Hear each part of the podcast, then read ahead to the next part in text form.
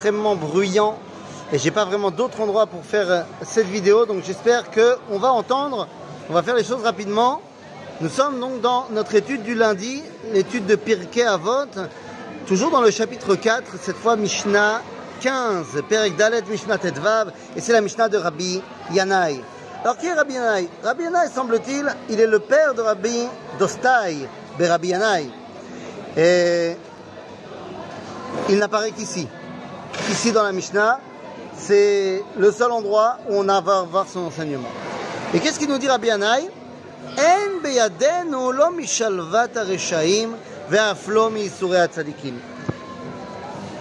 Les amis, que les choses soient claires, on pense qu'à Kadosh Baruch on le sait, qu'il est émette, qu'il est juste, qu'il est vrai. Et pourtant, eh bien, on voit que dans le monde, il y a des reshaim qui réussissent énormément, ils sont beshalva, et on voit des tzadikim qui ont beaucoup de problèmes. Et donc on se dit, c'est pas juste. Nous.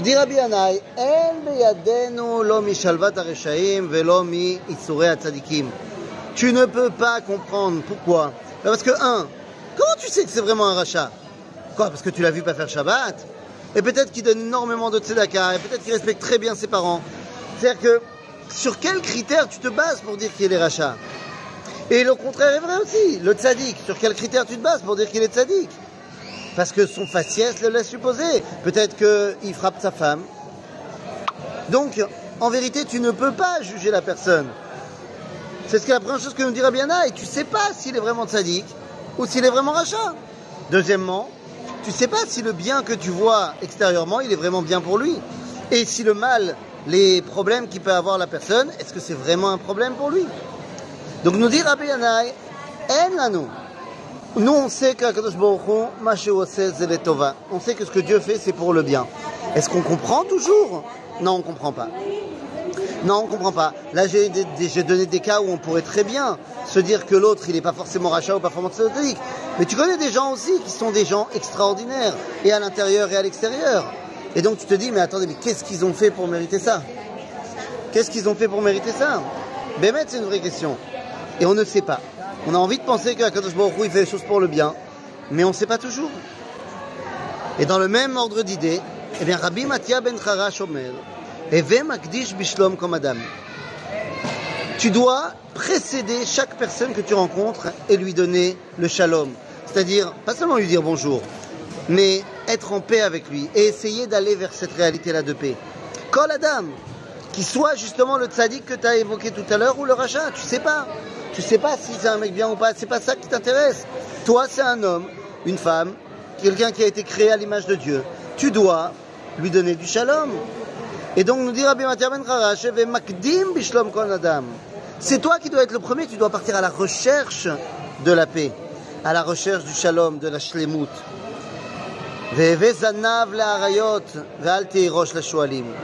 Dans la vie, il vaut mieux être à la queue des lions plutôt qu'à la tête des, euh, des renards.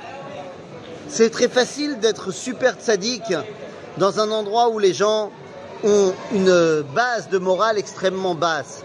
Et donc tu te dis, bah, je vais rester là parce que ça me valorise, ça me met en avant, puisque bah, tout le monde voit que moi je suis le meilleur. Oui, mais tu es le meilleur chez au pays des aveugles, leur bon, le borgne roi. Non, va au pays des, des mecs qui ont deux yeux, et avec ton œil unique, essaye de grandir et d'ouvrir le deuxième œil. En d'autres termes, on te dit, vaut mieux que tu sois à la queue de ceux qui sont les grands, quitte à ce que tu ne sois pas mis en avant pour que tu puisses apprendre et t'élever, plutôt que tu sois à la tête de ceux qui sont petits. si on parle de, je sais pas de football, est-ce qu'il vaut mieux être premier de deuxième division ou est-ce qu'il vaut mieux être avant-dernier, dernier de première division?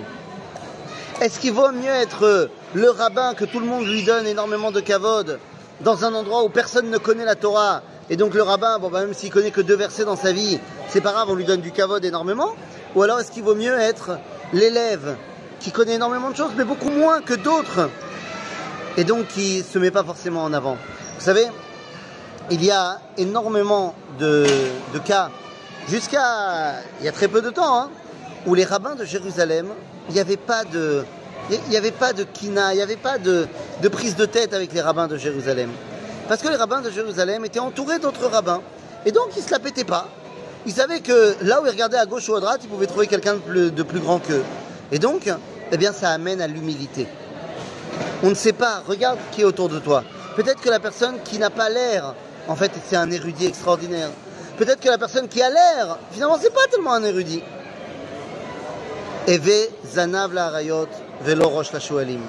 Essaye d'être toujours parmi les meilleurs, quitte à ce que toi, tu ne sois pas le meilleur, mais qui te pousse à aller plus haut et à avancer vers le haut. À bientôt, les amis.